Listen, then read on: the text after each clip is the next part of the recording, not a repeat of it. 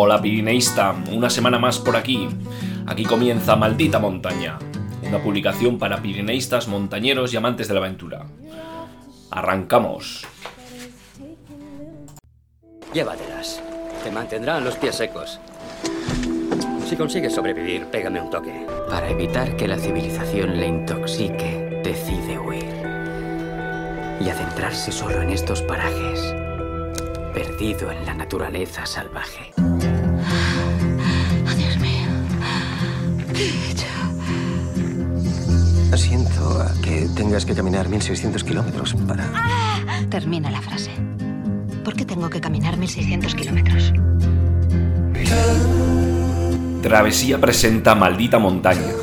Aires de altura para toda la semana con Eduardo Azcona y Enrique López. ¿Te sientes sola? Estaba más sola en mi vida real que aquí.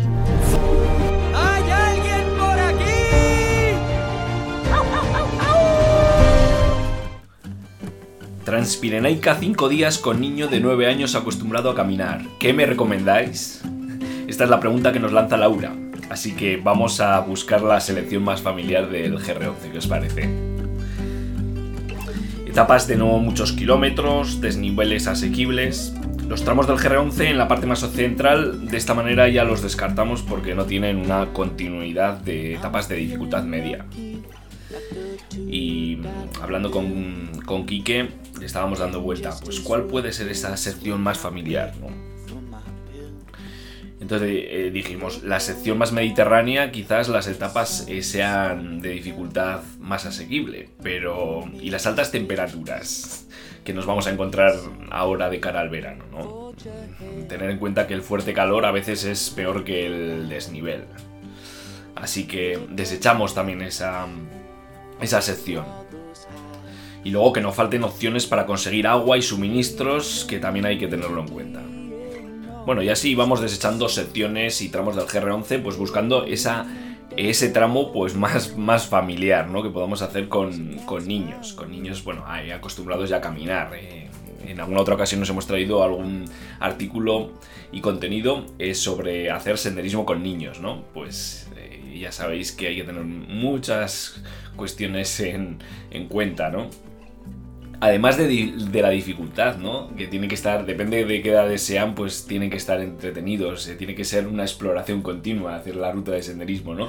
Entonces, bueno, yo creo que, que mm, entorno y, y lugares para explorar no nos faltan en todo el GR11, pero hay que buscar esa dificultad y mm, adecuada, ¿no? Entonces, hablando con Quique, decíamos hacia dónde nos vamos, ¿no? Para recomendarle a Laura.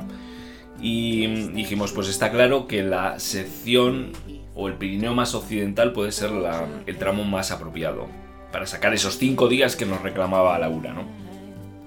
Bueno, y ahí va nuestra lección. No es otro que el tramo que va desde Elizondo y que podemos eh, en dirección hacia, hacia Cap de Creus, por así decir, y que podemos terminar en Canfrán, siguiendo algunas variantes. ¿no? Sería pues Elizondo, si eh, terminaríamos en Urquiaga, Sorogain o Burguete, Ochagavía, Isaba, Zuriza y ya luego nos meteríamos hasta- hacia Selva de Oza, donde tenemos opciones para, para pasar la noche, ¿no? Ya sea en, Gabardito, en la Borda Bisaltico, Hotel Usón, el camping de, Oza.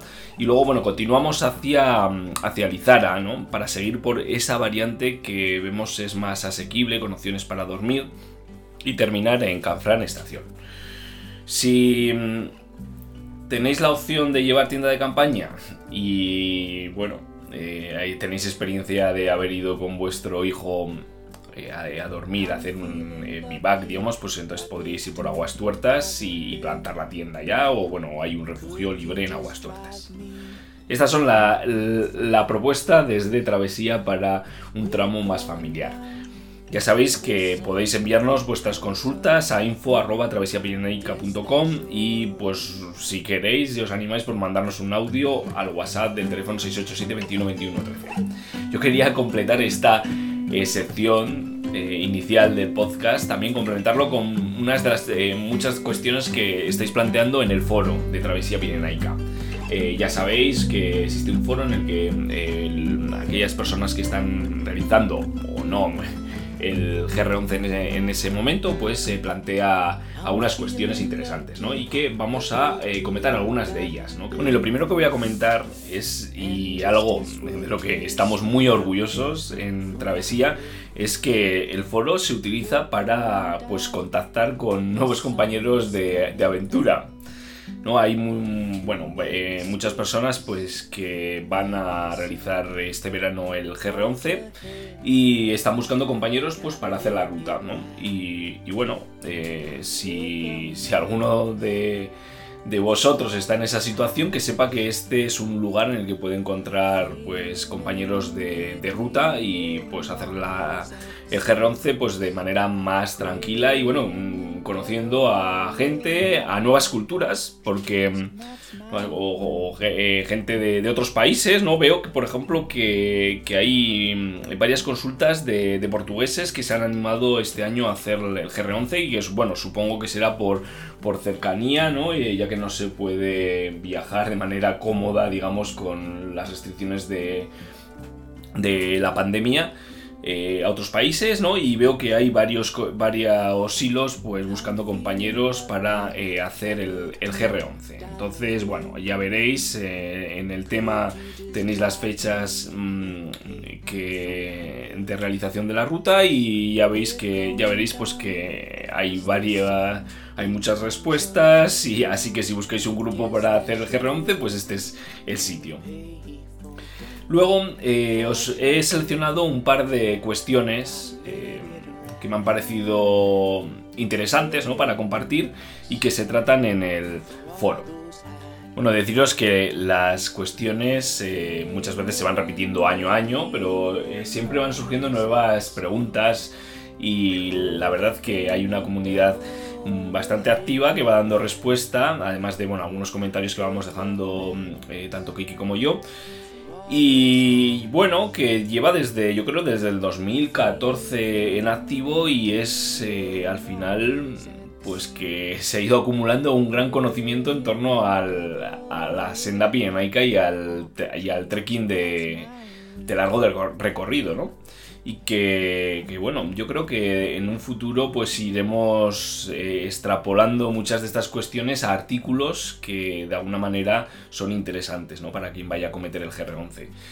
Como os decía, os voy, a os voy a, resaltar un par de cuestiones así más recientes, pero que sepáis que tenéis eh, multitud de, ellas, ¿no? que, que os pueden resolver muchas dudas. ¿no? Eh, una de las cuestiones que suele ser recurrente ¿no? es qué calzado voy a llevar para hacer el GR11 en verano, ¿no? porque bueno, fuera de la, época estival, pues la verdad que igual nos surgen menos dudas y nos decantamos sin lugar a duda por la bota, ¿no? porque nos vamos a encontrar nieve en aquellos eh, tramos eh, de collados, sobre todo, aunque no haya pues ya en primavera, final de primavera, siempre va a haber tramos con nieve, entonces pues no, no hay ninguna duda. Pero bueno, en verano, que no vamos a encontrar nieve, el último de los pasos, así que se suele mm, eh, limpiar de, de hielo nieve, suele ser el, collado de Tebarray, en la etapa que va desde Respumoso a, a Panticosa. Y bueno, una vez de que queda libre, pues ya, digamos, no vamos a encontrar nieve, el tiempo dentro de que estamos en alta montaña, bueno, pues más o menos puede ser de verano, aunque estamos en alta, en alta montaña, repito. Entonces, eh, ¿qué llevo? ¿Botas o llevo zapatillas? ¿no? Zapatillas de montaña, hablamos, ¿eh? Zapatillas de montaña que, que bueno, pueden ser impermeables, contar con una fibra tipo Gore-Tex. Entonces la pregunta que la lanza Mark tengo botas de montaña y zapatillas de montaña. Tengo muy claro que en alta montaña es más recomendable la bota, pero con las zapatillas de montaña ando más cómodo y se resienten menos los pies. Teniendo en cuenta que quiero hacerlo en julio y agosto, ¿me aconsejáis zapatillas de montaña? Y bueno, pues hay varias, varias respuestas, eh, desde más que aquellos que se decantan por la zapatilla hasta pues eh, detractores, ¿no? Por ejemplo, de Happiness dice, yo lo hago también en julio-agosto y voy con zapatillas de Goretés. Si vas más cómodo con la zapatilla, ni lo dudes. Con tantos kilómetros por delante, mejor que vayas cómodo. Y bueno, más adelante, como veis, eh, parece que van a hacer eh, la ruta en las mismas fechas, así que se comparten el contacto, ¿no? Estas cosas que os decía que, que nos alegran enormemente. Y bueno, Antonio, por ejemplo, pues es de, tiene otro punto de vista, dice, entiendo mucho la comodidad de las zapatillas, pero en la bota, fuera de los caminos, por sendas o sin ellas, con mucha piedra y roca, el esguince está siempre acechando, ¿no? Entonces, que es al final eh, de la opinión de que llevaría botas.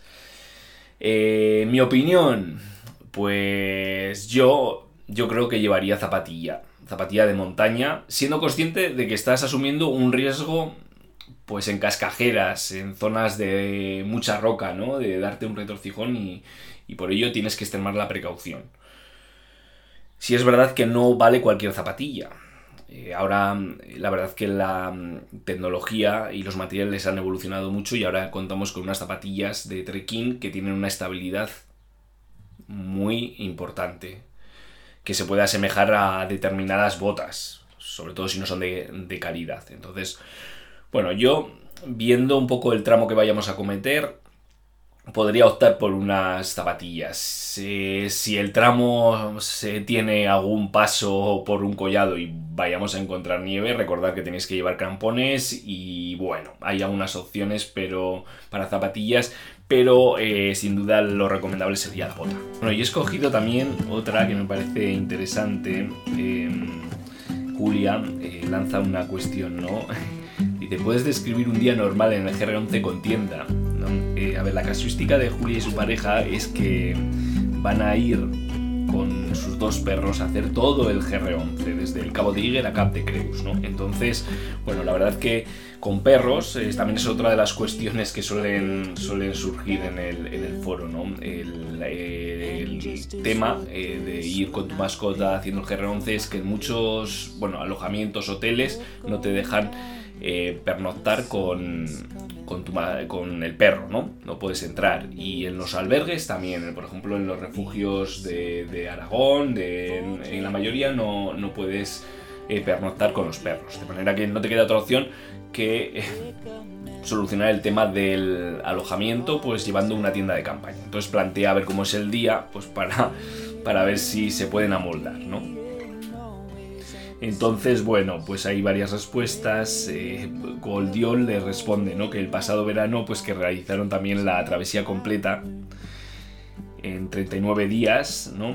Em, y, entonces le describe un poco cómo era eh, su, su, día, ¿no? Despertarse entre las 5 y las 6 de la mañana, dice Goldiol, dependiendo de lo largo que fuera el día que nos esperaba por delante. Desayunar, recoger la tienda de campaña y caminar hasta el mediodía, entre las 13 y las 14 aproximadamente. Entonces comíamos y caminábamos un poco más hasta las 18 aproximadamente.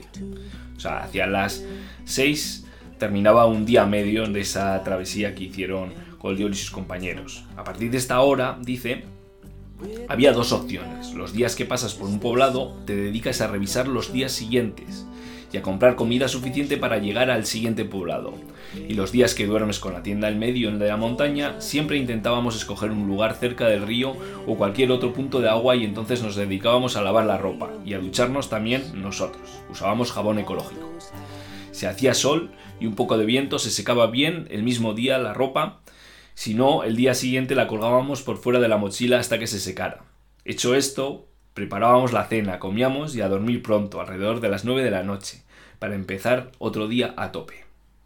Hicimos esto por 39 días, sin pasar por ningún refugio guardado ni camping ni nada de esto, y la verdad que nos fue mejor de lo esperado. Feliz aventura, le desea a Julia y su pareja. Pues bueno, este es un poco el día, ¿no? Si no eh, dormimos en refugios y, eh, o en hostales o eh, hoteles de, los pueblos por los que vayamos pasando. Yo os diría que lo bueno pues es alternar, ¿no?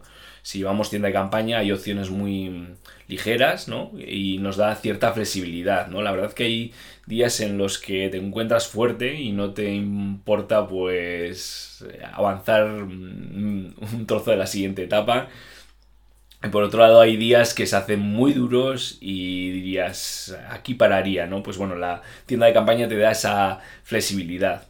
Y bueno, lo de parar de vez en cuando en algún refugio, pues y al abrigo del refugio y con una jarra de cerveza compartir con otros montañeros, pues lo que son lo que es nuestra pasión por la montaña y los Pirineos, pues también está bien. No, de vez en cuando a un capricho viene bien. Y bueno, estas son las cuestiones que podéis encontrar en el foro y que os que os invito a que lo visitéis, ¿no? En travesiapirenaica.com barra foro. Ahí, ahí tenéis pues mucho conocimiento eh, que se ha ido atesorando a lo largo de los años. Bueno, y como sabéis, en el podcast, eh, después de esta intro en el que tratamos un tema o una reflexión, lo que hacemos es comentar el contenido que os hemos ido compartiendo en el boletín de la semana. En este caso, el, el contenido que da título al boletín es los GPS de montaña, los modelos Garmin que podéis utilizar para senderismo y excursionismo.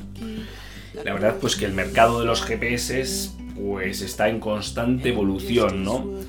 Y pues cada vez van surgiendo pues nuevos modelos, eh, las marcas tienen como unas series definidas, pero bueno, eh, van apareciendo nuevos productos y y cada vez modelos más específicos para cada disciplina, ¿no? Con nuevas tecnologías, mejoras respecto a la serie anterior y, bueno, algunas características que pasan a, venir de serie en la siguiente generación.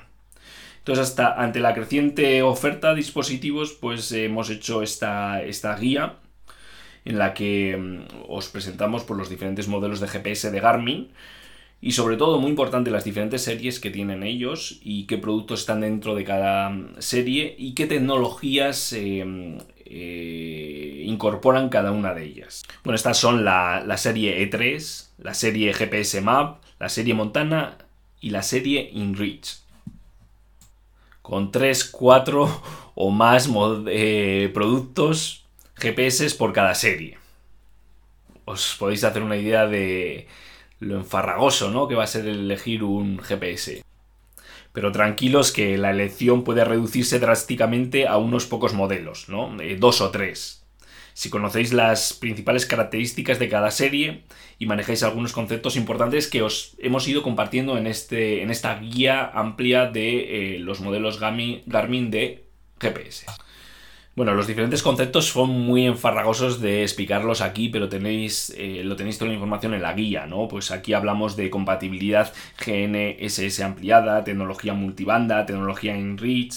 A esto eh, nos referimos eh, cuando nos permite el propio GPS pues enviar mensaje de SOS o comunicarse a, pues a través del dispositivo, ¿no? Pero bueno, también antena cuadrifilar ELI, sensores ABC, ANT Plus, mapa topo active, mapa topo de, de LORME. Bueno, ya veis que eh, hay unos conceptos muy importantes que debemos eh, controlar, sobre todo si vamos a elegir un GPS. Para cada serie eh, nos decantamos o hacemos una comparativa de los diferentes modelos y eh, como resumen, os voy a comentar que a pesar de que los avances, bueno, los GPS de montaña se encuentran lejos de ofrecer la operatividad de los smartphones que normalmente manejamos. Auténticos superprocesadores de bolsillo, sin embargo, los GPS de montaña ofrecen una mayor resistencia, autonomía y durabilidad. Están hechos para eso, resistir y utilizarse en condiciones adversas, eso tenerlo en cuenta. Digamos que si buscas algo tipo smartphone, la serie Montana es lo más parecido en esta clase de dispositivos. Tener en cuenta que si utilizáis vuestro smartphone como GPS, posiblemente a mitad de ruta os encontréis que no tenéis ya batería, aunque llevéis alguna batería externa. De ahí la versatilidad del GPS de montaña. Bueno, y no me voy a dilatar, simplemente os dejo eh, o os invito pues a que si os interesa este tema, porque tenéis que compraros un GPS, y habéis decidido que sea Garmin, pues ahí tenéis la guía para que os ayude en el proceso. Pero os traemos mucho más en el boletín de esta semana. Em, nos hemos ido al Parque Natural de Cap de Creus, ya sabéis, allá donde, donde la senda pirenaica del GR11 eh, surge o, llega al mar, ¿no? Y hemos ido allá pues para traeros eh, los, o hablar de los diferentes eh, itinerarios, aquellas rutas y senderismos en el parque natural y más concretamente en la punta de Cap de Creus. Cataclismática y descarnado. Así lo definía Josep Pla al referirse del Cabo de Creus y, que, y decía que no deja indiferencia a nadie. Pintores como Dalí, pues escritores como Pla y y cineastas como Buñuel han encontrado fuente de inspiración en este paisaje inhóspito. Estamos hablando de rutas eh, cortas, eh, de, digamos de menos de 2 kilómetros, alguna de en torno a 8. Pero bueno, eh, tener en cuenta pues, que tienen una dificultad media, el terreno es abrupto y esquinado, ¿no? con acantilados, pasos estrechos. Y en estos entornos pues afloran las rocas más antiguas de Cataluña, los esquistos grisáceos y que aparecen interrumpidos por filones blancos y rojos de pegmatitas una zona de una geología especial.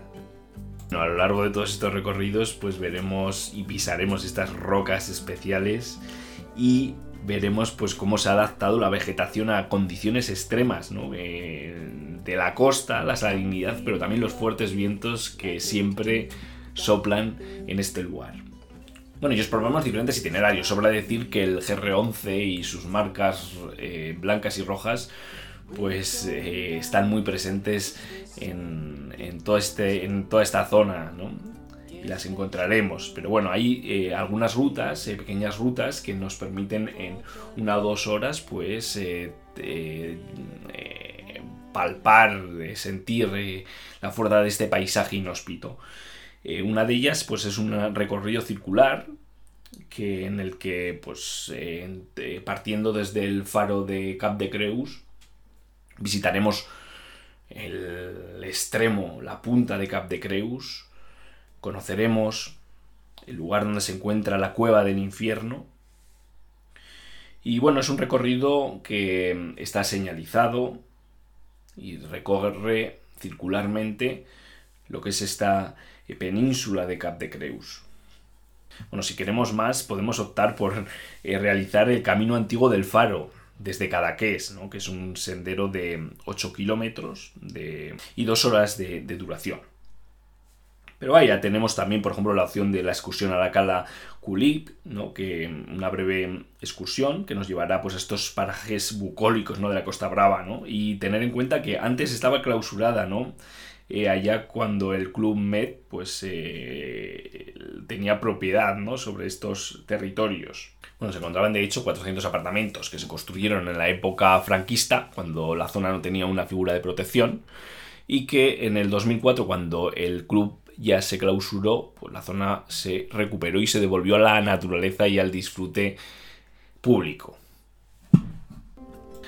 Ya veis que las opciones son muchas, eh, tenemos estas excursiones para una mañana, la zona está señalizada con carteles, la zona es espectacular, el paisaje es muy peculiar y os invitamos pues a que la visitéis.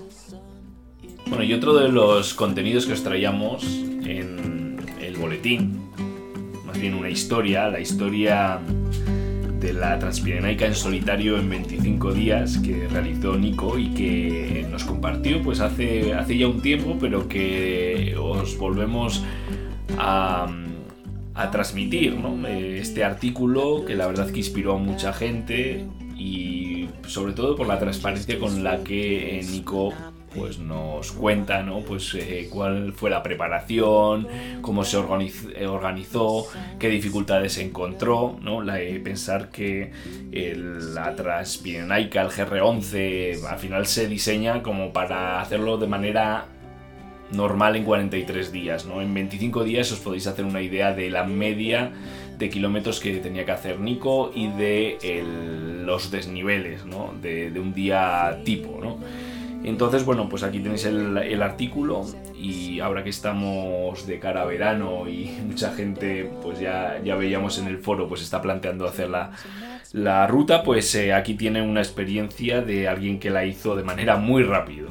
Bueno, y como sabéis, eh, cada semana buscamos un lugar entre todos, ¿no? Cada semana os proponemos una fotografía, es un pequeño juego en el que con la fotografía y algunas pistas, pues os hacemos pensar un poco a ver de qué lugar se trata de los Pirineos. Y os damos una pista, ¿no?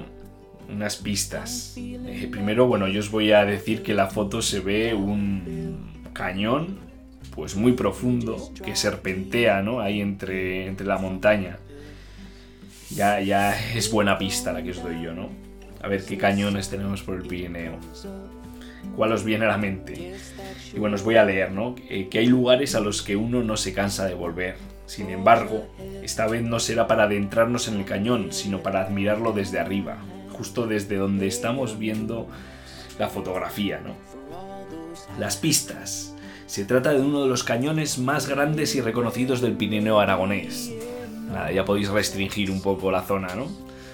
Segunda pista, la cabecera del barranco representa un pequeño ejemplo de artesa glaciar, sin embargo la parte que vemos es fruto de la erosión del agua sobre la caliza rocosa. Y va la tercera pista y última. Este lugar único forma parte del Parque Nacional desde 1982. Bueno, pues a darle al coco, ¿no? Y bueno, ¿cuál fue el lugar de la semana pasada? La semana pasada os poníamos una foto del portillón superior, de arriba de la Maladeta, aunque es la vía normal por la que cada año miles de personas suben al techo de los Pirineos, el Aneto, no fue esta la ruta de la primera ascensión, por el Valle de las Coronas. La primera ascensión por el portillón superior tuvo lugar tan solo cuatro días más tarde. Al parecer, desde la cima intuyeron que el camino más corto para descender a la reclusa era a través del glaciar de la cara norte. Chef intuyó desde la cima que el camino más corto para descender a la reclusa era a través del glaciar de la cara norte. Y no quedando conforme con la negativa de sus compañeros de descender por ese lado, regresó de nuevo a la cima por esta original ruta en compañía de Laurent. Así que este era el lugar de la semana pasada. Y bueno, como sabéis, eh, cerramos el podcast eh, hablando de las noticias e historias más destacadas que hemos tenido a lo largo de la semana. En esta ocasión eh, os traíamos la noticia de la, que se está gestando una nueva ruta, una gran ruta, una dura ruta en el Pirineo Navarro, la integral de Belagua. 30 kilómetros y 2.630 metros de desnivel para recorrer las 7 cumbres más reseñables en torno al reconstruido refugio de Algen Olorón, conocido como refugio de Belagua, con una arquitectura muy peculiar que bueno, estaba cerrado, estaba, estaba en ruinas y que recientemente pues, se ha reconstruido y ahora eh, se encuentra eh, abierto. Una ruta de 14 horas y 45 minutos según el MIDE, aunque bueno, pues quien la haga corriendo podrá hacerla en 6 horas y, bueno, quien vaya de manera más pausada pues tendrá ese, horario, ¿no? Para hacer la cumbre de cimas como el Añelarra, el Aní, la Mesa de los Terreyes, Pudoguía, Ukerdi, la Paquiza, la Pazarra y luego volver en el día al refugio. La verdad que es un itinerario interesante.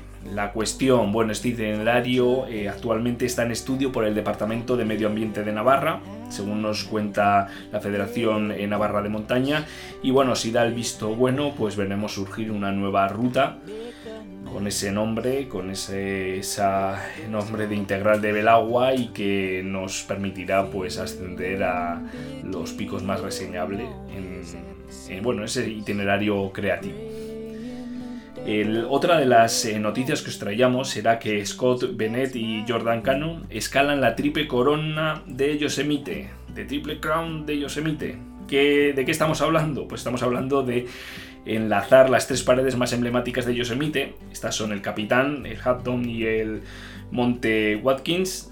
de manera sucesiva en menos de 24 horas, eh, algo que han hecho solo 6 cordadas hasta la fecha. Expedición catalana a los Gassenbrunn liderada por Luis Cortadellas. El Gassenbrunn 1 y 2 sin serpas de apoyo y sin oxígeno. Eh, los cinco montañeros pues buscan su primer 8000 y para ello quieren montar el campamento base en el campamento 1 normal de esa mm, eh, ruta y así evitar pues una zona de riesgo por la densidad de grietas y bloques de hielo. Y bueno, llevarán una placa en memoria de Sergi Mingote que mm, la pondrán en el memorial que hay antes de llegar al campo base del KE2, donde Sergi, eh, como sabréis, eh, perdió la vida en su intento del K2 invernal. Y la última noticia, pues eh, no es otra que de lo acontecido, lo que se ha visto esta temporada en el Everest, ¿no? Tras el circo de la reciente temporada, pues se habla de la pérdida de ética, del fin del himalayismo, de uno nuevo, comercial, de las fotos buscando la notoriedad frente a patrocinadores. Bueno, se ha hablado mucho en las redes sociales, en el mundillo online, en el mundillo montañero online. Y eh, Chris, en Twitter, Klisanapurna, nos plantea otra foto que quizás no hemos visto, ¿no? La foto de la recogida de la basura, ¿no? Y comparte, pues, una de esas muchas fotos que vemos eh, con pues montones de bombonas de oxígeno, de basura por doquier, ¿no? A la que, bueno, pues los diferentes usuarios le plantean eh, alternativas y, bueno, ha habido cierto debate en torno a esta foto, ¿no? Por ejemplo, hasta, eh, pues, eh, hacer cierto plugin, plugin como, bueno, como sabréis es, bueno, hacer una actividad mientras recorre, recoges basura, ¿no? Que decía un usuario que se podría hacer esto mismo en el Everest. Y ya para terminar, eh, y como sabéis, eh, cada semana eh, seleccionamos una fotografía, ¿no? de aquellas que habéis ido compartiendo, etiquetándonos en arroba travesía pirenaica o compartiéndola con el hashtag travesía pirenaica. En este caso, nos vamos a Riglos y tenemos delante el atardecer en el reino vertical de los mayos. Se ve el puro, el pisón y bueno, los tonos dorados y esa estampa espectacular de, de Riglos. Eh, nos la comparte arroba larraen y es una fotografía espectacular. Eh, como siempre, yo antes de despedirme, pues os invito a que participéis. Ya sabéis que podéis enviarnos consultas, reflexiones, eh, bueno, lo que os parezca interesante a info arroba que podéis mandarnos un audio al WhatsApp del 687-2121-13 y que aquí estamos para lo que queráis. Eh, un saludo y nos vemos la próxima semana. Y como decía Jack Kerouac, porque al final no recordarás el tiempo que permaneciste en la oficina o arreglando tu casa, ve y escala esa maldita montaña.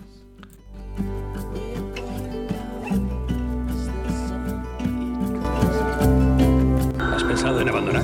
Oh, solo una vez cada dos minutos o así. Si quieres algo en la vida, vea por ello.